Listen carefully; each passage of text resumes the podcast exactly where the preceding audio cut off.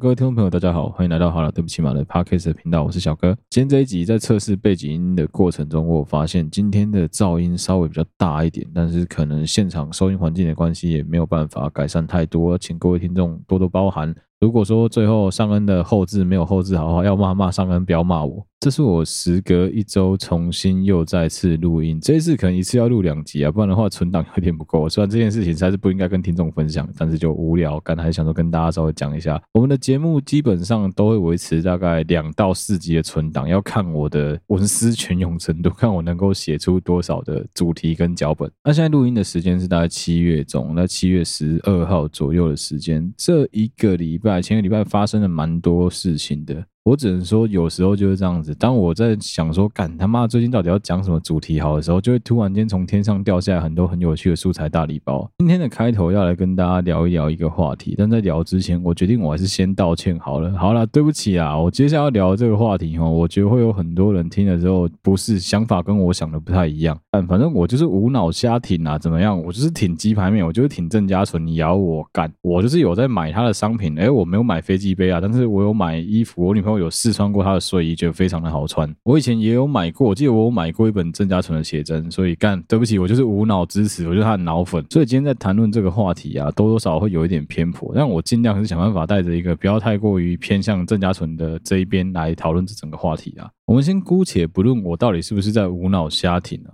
光是这两个家伙啊，有胆子来挑战在线上前几强势的网站流量创造者，我很讨厌用 KOL 这个词，所以我自己创造一个新的名字，叫网络流量创造者。尤其他们两个看起来是完全没有做好任何妥善规划的情况底下就来挑战他。老实说，这种真的是蚊子想叮死大象的行为本身就有够蠢，真的很可疑啊！干，你就只是拿着水枪、BB 枪在那边射的好玩的人而已，你怎么会想要去跟外星人的镭射枪拓看看谁比较厉害？你怎么会想要去跟一个使用黑科技的人来拓网络流量，来拓说什么网络霸凌啊，来拓两个人在蹭声量这种事情？那是疯了，真的是疯了。啊，虽然原本我跟制作团队的某一些成员有聊过这个话题，我他们是讲说最好不要随便聊这个话题啊，但我还是忍不住了啦，呵呵。反正我就是无脑瞎挺，开头就是要来跟大家聊一聊郑家纯，也就是鸡排妹被两个莫名其妙的 Podcast 的主持人标记，这两个傻瓜在他们节目的第一集就在讲说他们要聊鸡排妹的纯色这个品牌的行销模式，结果呢，开头就故意在那边唱翁立友的我问天就挖蹦踢。而且他们其实有点边唱边笑，我觉得说真的啊，用这么愚蠢、无知、幼稚的行为啊，来挑战郑家纯，真的是很有种，真他妈的有种。这件事情在第一时间，我刚好那个时候刚好有网络，所以我就已经有看到郑家纯在他的个人粉专有分享这件事情。老实说，我没有去花时间听这两个瞎，真是瞎妹的节目了，就这一集我没有听了。不过，其实光是从郑嘉纯他在他自己的粉丝专业的叙述，应该也蛮清楚的。这种完全是在挑衅的低级行为啊，真的是很找死啊！真的是亏他们两个还自称是做行销，教别人怎么行销的 Podcast。哎，你身为一个在教人家做行销的 Podcast，结果你在第一集就直接创造一个超级大流量舆论的话题的这种公关危机，我觉得也是蛮厉害的啊。我那时候在跟 Sean 啊，在跟我们团队其他人聊这个话题的时候，我就讲说，基本上他们两个这件事情哦，干你就是他妈花钱找奥美来，奥美可能都懒得理你。我看他们两个这个篓子真的是捅蛮大的。这件事情，我们等下后面会讲，如果是我，我可能会怎么处理？如果我是他们的话，我会用什么心态来处理这件事情？等下后面再聊。只是这两个姐姐他们在处理这件事情的方式，会让我觉得，哎，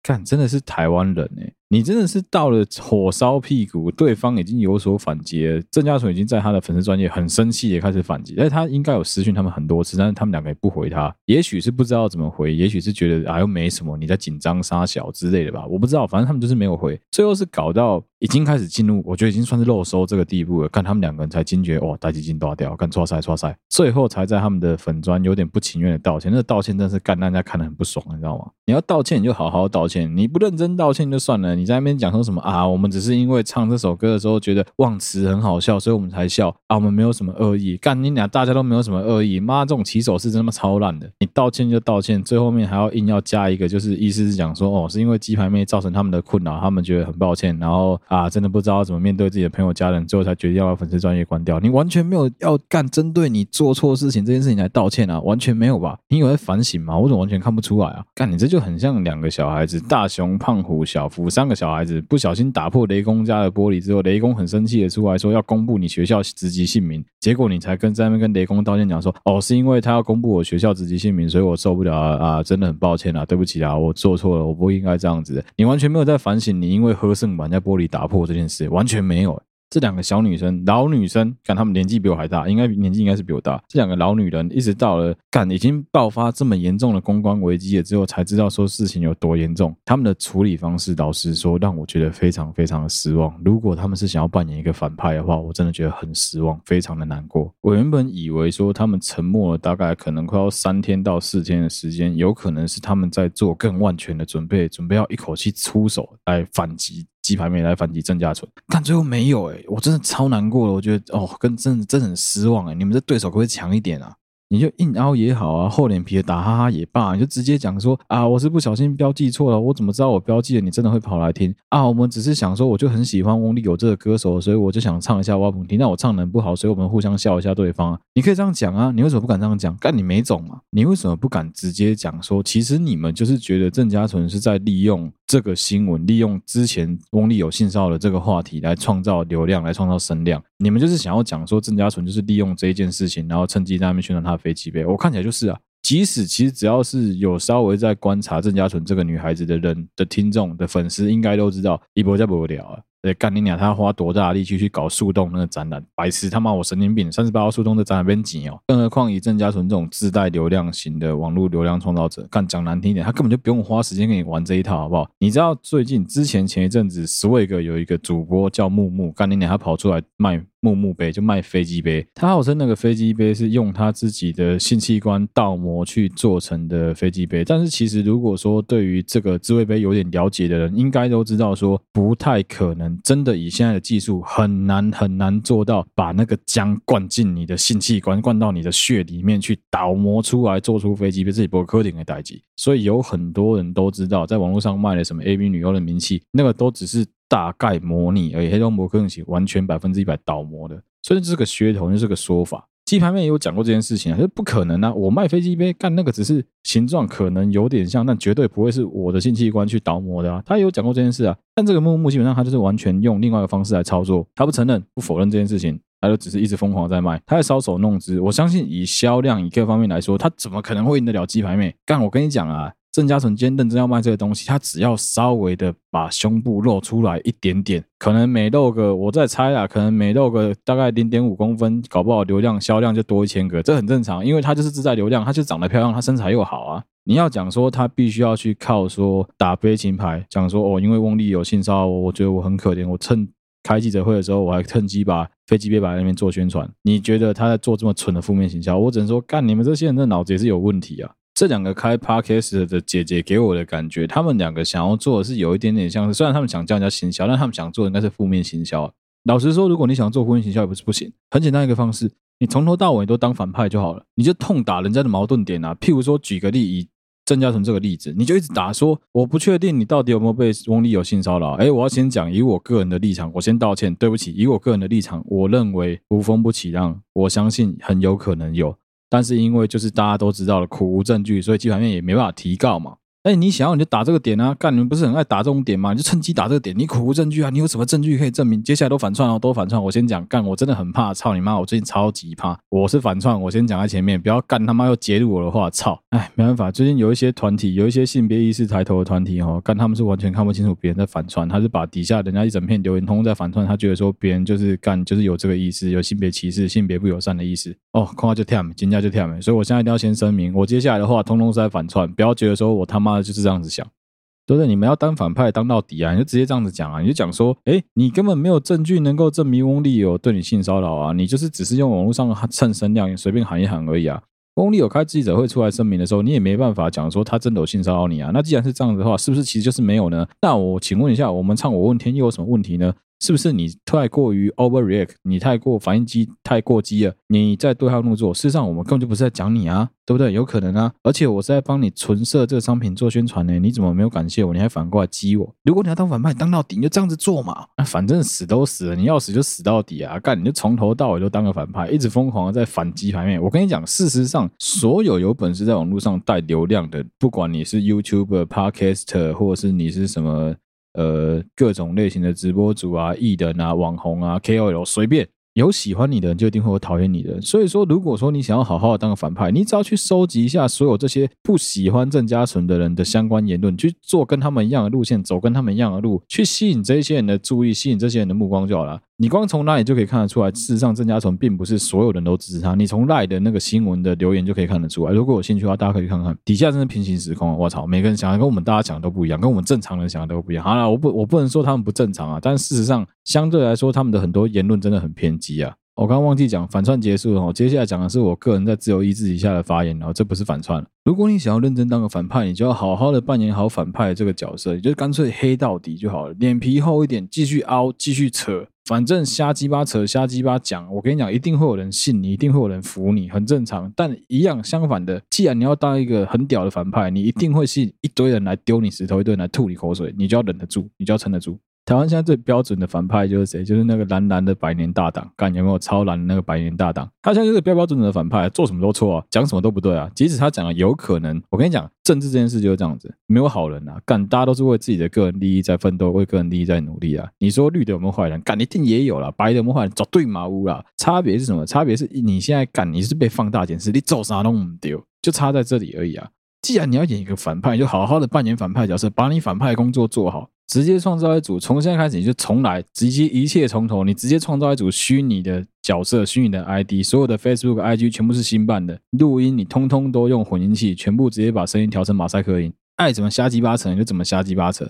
第一集先呛鸡排妹，我跟你讲，第二集你就呛馆长，第三集呛呱吉，干你还不红，我才输给你。第四集呛民进党，我操，干你直接红爆，相信我，好好的当你的反派，就跟谁一样，就跟现在被关起来的中天一样啊，干你看他现在当反派当得多好，基本上他就是吸引到一群同温层底下会相信他的这些人啊，你怎么跟他扯都没用，他就是觉得他讲的是对的。很多事情，舆论风向各方面就是这样子，三人成虎啊！你用讲的都不好啦，我跟你讲，实际上只要你让一群人相信你，他们把你的东西散播出去啊，这个力量是非常非常可怕的。与其在那边先做一件很蠢的事情，最后再卑躬屈膝、哭哭啼啼的道歉哦，还不如你从头到尾都当一个超级强的反派，逆势行销。我跟你讲，这样子真的会比较有搞头啊。如果说要我形容这两个阿呆啊，我讲实话啊，要说他们是什么匹夫汉树啊、螳臂挡车啊，我跟你讲，干那个小虫会哭啊，螳螂也会哭啊。干你奶居然拿我们跟这种垃圾比，差这么多，这两个真的很低呢。你这最后被人家肉收才那边道歉呢，干真的很废，你知道吗？如果你想要做一个道歉的粉砖，你就应该来听我们的 podcast，应该跟我一样。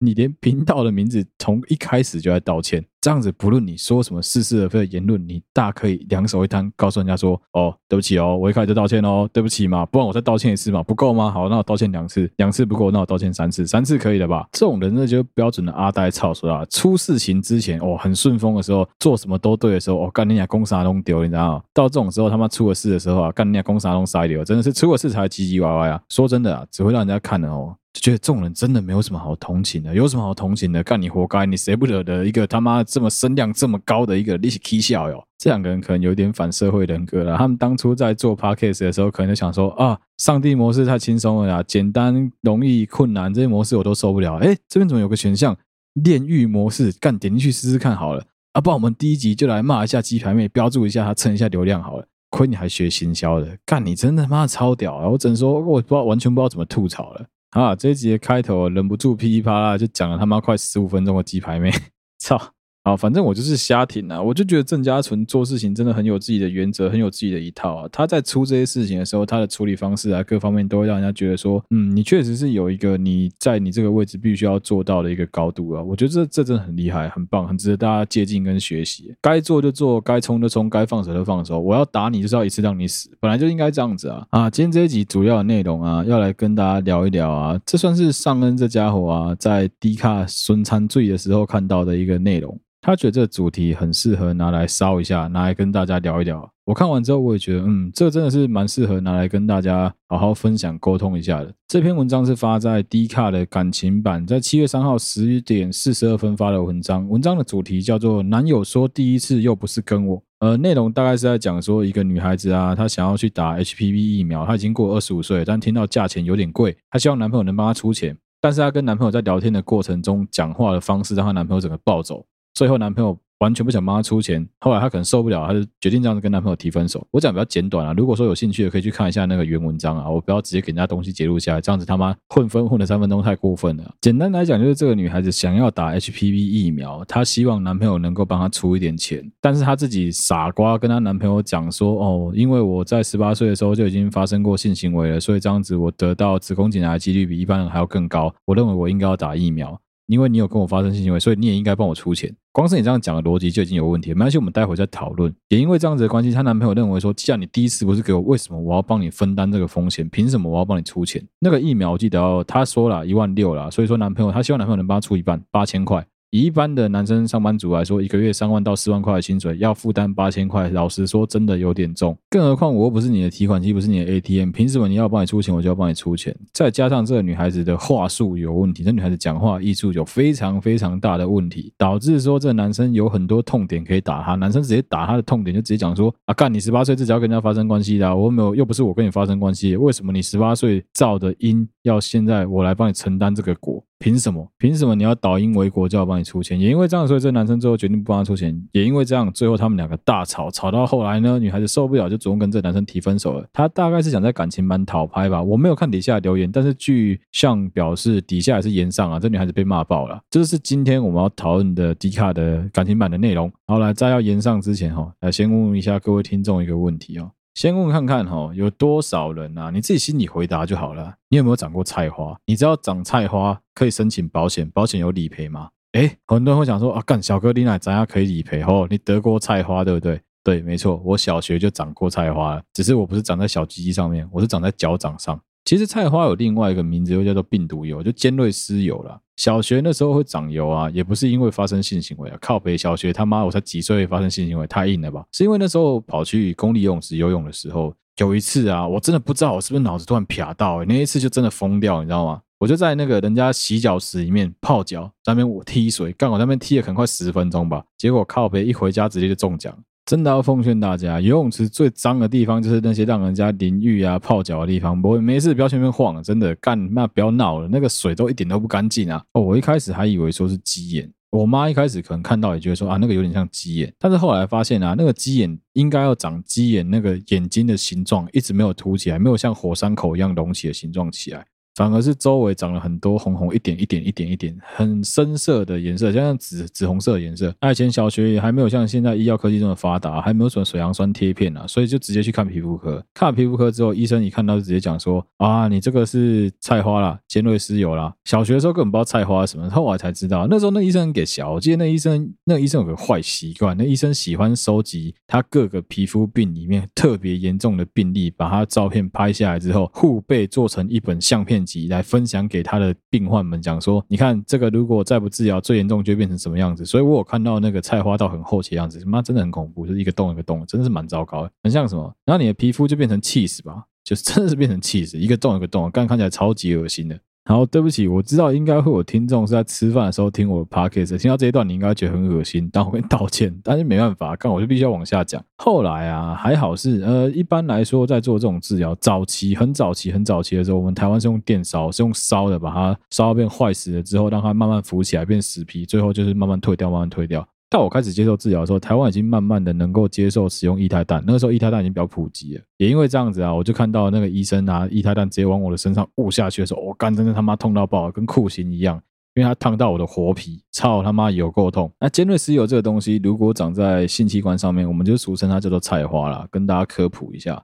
那我记得那时候，因为液态氮才刚开始在台湾普及而已。那个医生做一件很锵的事情，他可能为了要好玩吧，他在他那一桶液态氮里面掉了一根香蕉跟一支冰冻的玫瑰在那个液态氮桶子里面，其实蛮酷的。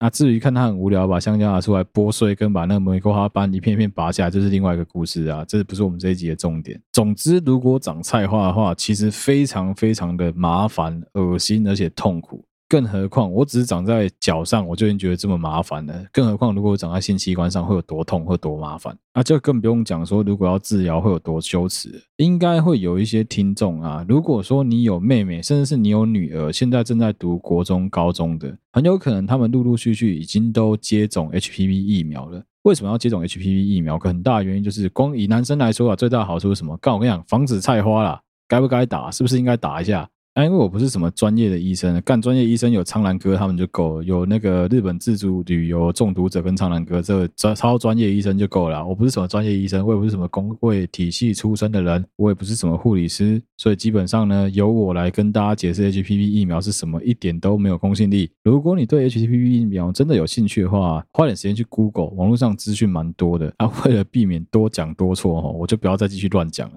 如果说想要了解相关的资讯的话，建议还是去询问医护人员会比较好了。我这边就提供几个关于 HPV 应该不会错的已知资讯啊。第一个是 HPV 疫苗主要是要保护女孩子，减少得到子宫颈癌的几率。还有减少得到肛门癌，还有刚刚提到过的尖锐湿疣，也就是菜花的几率。而这支疫苗啊，最佳的施打时机是在你尚未发生过性行为，大概在十三到十八岁之间，在那个时候，如果你有施打这个疫苗的话，是能够得到最高的防护力的。所以说才会有很多人很介意说在。有发生性行为以前没有打到 HPV 疫苗，会不会害自己得到子宫颈癌的几率很大幅度的上升？其实我觉得你多想了啦，与其去想这个哦，不如就干你啊，赶快去打子宫颈癌疫苗，赶快打这 HPV 疫苗就好啦。因为事实上他也有讲到说，虽然说在一定的年纪以后打，它对疫苗的成效会没有之前这么的强，但仍然会具有保护力。另外一个已知资讯就是，事实上这一支 HPV 的疫苗，不论是什么三价、六价、九价，男生也可以打。男生打了，同样，当然你没有子宫颈，你不会有得子宫颈癌问题。但是问题是你有肛门啊，你有得菜花的可能啊，你有跟我一样会去游泳池踢水的个小习惯，你就有可能会得菜花。你有一群坏朋友干手上鸡鸡得菜花，用手打手枪，手又不洗干净，去摸滑鼠摸键盘，害你得菜花也有可能啊。为了避免把这几率能够降到最低，男生也可以打 HPV 的疫苗，这是已知资讯啊，我就提供这几个资讯给大家。那至于说 HPV 的疫苗，有些人会讲说，哦，好贵，好贵，什么？我记得要打三次吧，打三剂加起来可能会大概两千到五千块台币一剂，所以打起来应该要大概加手续费那些，可能要一万六到一万八台币左右。有些人会嫌说，哦，干那家，拜托，如果你得了肛门癌，如果你得了子宫颈癌，一万八能搞定吗？你确定一万八能搞定吗？更何况现在年轻女孩子是政府鼓励就是要接种，尽量多去接种。花点小钱能够让自己更健康，你为什么不做？好，这就回到这一集的题目了哦。有些人会问说：“干这个女生是白痴吧？她怎么会这样子讲？她怎么会这样子跟她男朋友沟通？她话术就是有问题啊！”对，没错，我跟你讲，最大问题就是她的话术有问题。其实她只要照我刚刚讲这个方式跟她男朋友叙述说，事实上。到我这个年纪也应该要打子宫颈癌疫苗。如果我之前没有打过的话，因为这样子可以降低我得子宫颈癌、降低我得肛门癌、降低我得菜花的几率，这是保护你，也是保护我自己。而且如果你想的话，我们可以一起去打哦。你只要用这样子的话术跟他讲，拐一拐他，顺便再不小心提到说啊，我最近经济比较拮据，你要不要帮我赞助一点？这样讲就好。你没事去跟他扯说什么哦，我发生性行为的时间比较早，我现在打已经有点晚了，所以我现在一定要赶快打。你扯皮这种东西干嘛？男生最讨厌跟前男友比啊，你知道吗？女生也一样，谁会想要跟前任比啊？你没事去比一个我永远都没办法监狱的事情干嘛？你为什么要去比说哦，你的处女不是我拿走了啊？可是因为你现在也有在跟我发生性行为，所以你理当要帮我出钱。干爹公杀小，怎么可能？拜托。来来，我们换位思考一下。今天如果是发明了一个疫苗，可以防止睾丸癌，防止小鸡鸡得一些奇奇怪怪的病，然后我告诉你说，哎，女朋友，因为我想说我的小鸡鸡啊，怕得癌症啊，最近有一支疫苗很方便啊。虽然说处男的时候打比较好啦，啊，我处男也不是你拿走的啊，但没有关系啊，反正你现在有在摸我小鸡鸡嘛，所以你应该要帮我出这个钱，对不对？我们一人一半，这样子可以增加防护力。靠北，我这样跟你讲，你会帮我出钱吗？你怎么可能会帮我出钱？你没有顺便说一下说，那到底是哪个女的第一个摸我小鸡鸡也，就已经对我不。错了吧？我没有叫你去找你那个把你的处女拿走的那王八蛋，叫他帮你出这一半的钱，我算是客气了吧？有时候在这种金钱的对价关系上面啊，你想要骗对方出钱，你想要拐对方出钱，出的心甘情愿啊，就要发挥一点业务的专长啊。真正好的业务是什么？我以前在灿坤打工的时候，那个店长曾经讲过，虽然那店长我真的觉得他超废，但他讲过一句我觉得非常业务的话，也非常有道理。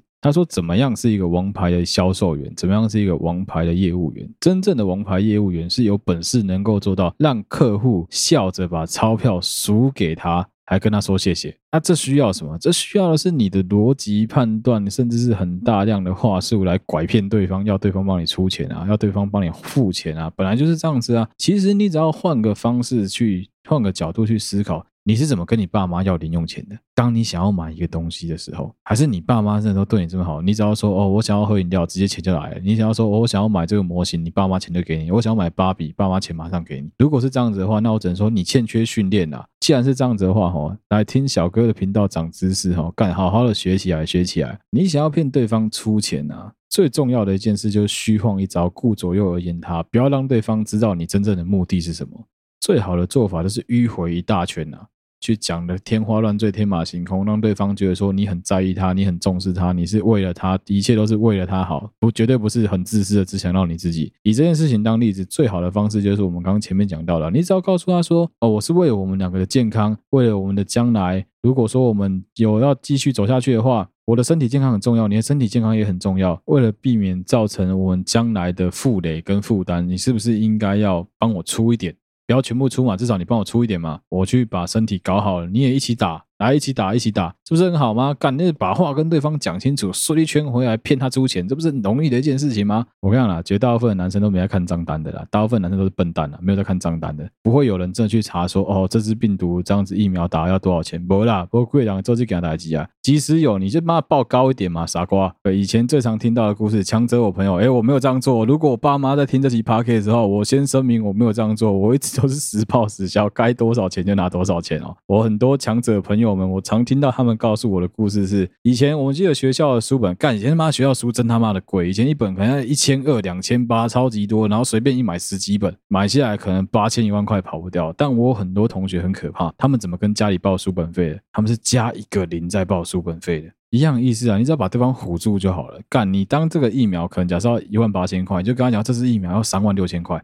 一剂一万二，打三次要三万六，真的有点小贵，所以我觉得我真的有点负担不起。不然你帮我出一半好了，三万六一半多少？一万八，干完美，你一毛钱都不用出到，操，perfect。是不是很棒？人都一样啊，我觉得不止男生，很多女生也这样子啊。当数字太多、文字太复杂的时候，他就会希望你直接把结果告诉他。这时候结果是什么？是随便你掰的，真的是这样子哦，很奇怪。譬如说，有的账单他写的他妈的天花乱坠，十几个项目细项要看，大家都只看什么？几乎所有人都只会去看总价多少，很少人会一项一项去细项对，说这个项目几个产品，单价多少。合起来多少？很少人会做这件事情，也因为这样子的关系，干账单很容易被人家灌水嘛。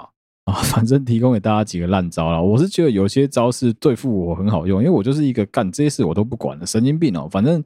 健康的东西是不能忽略，就跟你开车的时候你去做保养一样啊。刹车的东西干你怎么可能省？这省这个是找自己麻烦。轮胎刹车这种事情他妈省就找自己麻烦，油电这种事情省就找自己麻烦。安全性的事不要跟自己开玩笑啊。身体健康也一样啊，一定会有更好的方式来凹对方帮你出钱啊。你直接跟对方讲这些五四三的，干他会帮你出，我真的是他妈头剁下来跟你信。其实这也呼应到我们前面几集曾经有聊过的内容啊，大部分吼。女朋友啊，或男朋友变成怪物啊，都是你的另外一半宠出来的，都是你的另外一半害的。很多情况都是这样子啊。在这件事情上面，如果这个男生妥协，他很直接的讲说：“哦，好，没关系，我帮你出钱啊。”我跟你讲，这个女孩子对这个男生，她永远都会是这个样子，不论他是不是跟他分手，不论他是不是交下一个男朋友了，他去对他下一个男朋友，一定也是这死样子，一定也是这烂态度啊。他就连迂回，连想办法去偷拐抢骗、去蒙、去凹。都懒，他就直截了当的告诉你说啊，虽然我跟我前男友发生关系比较早，但是因为你也有跟我发生关系，所以你应该要帮我出钱。哎，真的是他妈！现在再讲一次这句话，不管谁听到都会生气吧？可是我们就假设一个状况，如果有人真的没有生气呢？如果有人真的就这样子很卑躬屈膝、很心平气和的说，好，那你要多少？来，给你三万够不够？干！如果是这样子的话，你还你有没有看到？干，我们真的是直接见证了一个怪物的诞生啊！怪物的诞生就是这样子，有没有？闽南语俗话曾经讲过啊，醒低呀，早醒架不好啊。我跟你讲，醒七大六变潘娜了。的确，没错，在很多情况下，两个人的关系、感情上的付出是可以用宠爱，是可以用疼爱的。但是在对方完全没有打算跟你沟通，只是想从你身上挖好处的情况下，干，你一定要三思，真的一定要三思，好不好？不要随便做那个养出了一个怪物，又把它放出来，然后再告诉大家说：“哦，我把那个怪物放掉了。”大家自己注意一点，从根本你就可以做到很多事情，从很小很小的事情就可以看得出来，干错事，这个一定会变怪物。你还是把它养成了一个怪物了，而且你还不想负责，最后就直接这样把它丢出来。我们所有人都应该负起我们应该负责的社群责任，想办法杜绝掉这些王八蛋怪物的产生。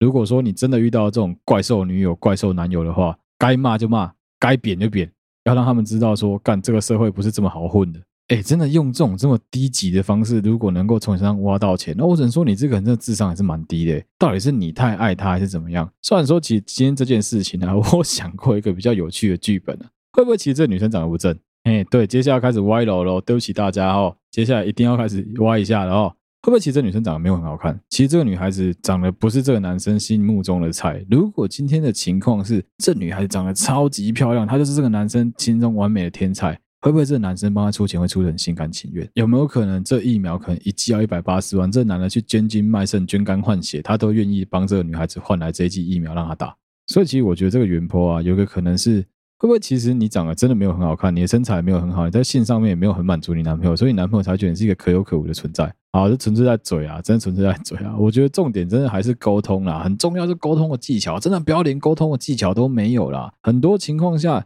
对，没错，你的男朋友、你的女朋友应该是你的身边最了解你的人，但不代表你可以把他当成哆啦 A 梦，把他当成伸手牌，把他当成提款机，这对他非常非常的不公平，也非常非常的没有礼貌。难道就因为他是你的另外一半，所以他必须要承受这些东西，他就活该倒霉吗？没有这种道理吧？啊，你都会说，哎，你是我男朋友，他也会说啊，啊干啊，你是我女朋友，你不能多为我想一点嘛？啊，这一集哈，真的是脏话有点多啊，对不起大家，这集就在这个干来干去之中结束了哦，谢谢大家的收听。如果你喜欢我们好了，对不起嘛的 Podcast 的频道的话，欢迎你到我们的 Facebook 粉丝团跟 IG 的粉丝专页去按赞，有任何最新消息都会在上面发布。如果你使用的是 Apple Podcast 的话，欢迎你帮我们五星按赞留言，告诉我们你为什么会喜欢我们的节目。如果你有任何的投稿想要分享给我们，希望我能够讲出来，希望小哥跟小哥告解的话，都欢迎你私讯我们的粉砖，像 Mike 或是我女朋友他们有看到都会分享给我。就这样啦，谢谢大家收听好了，对不起嘛的 Podcast 的频道，我是小哥。我们下期再见啦，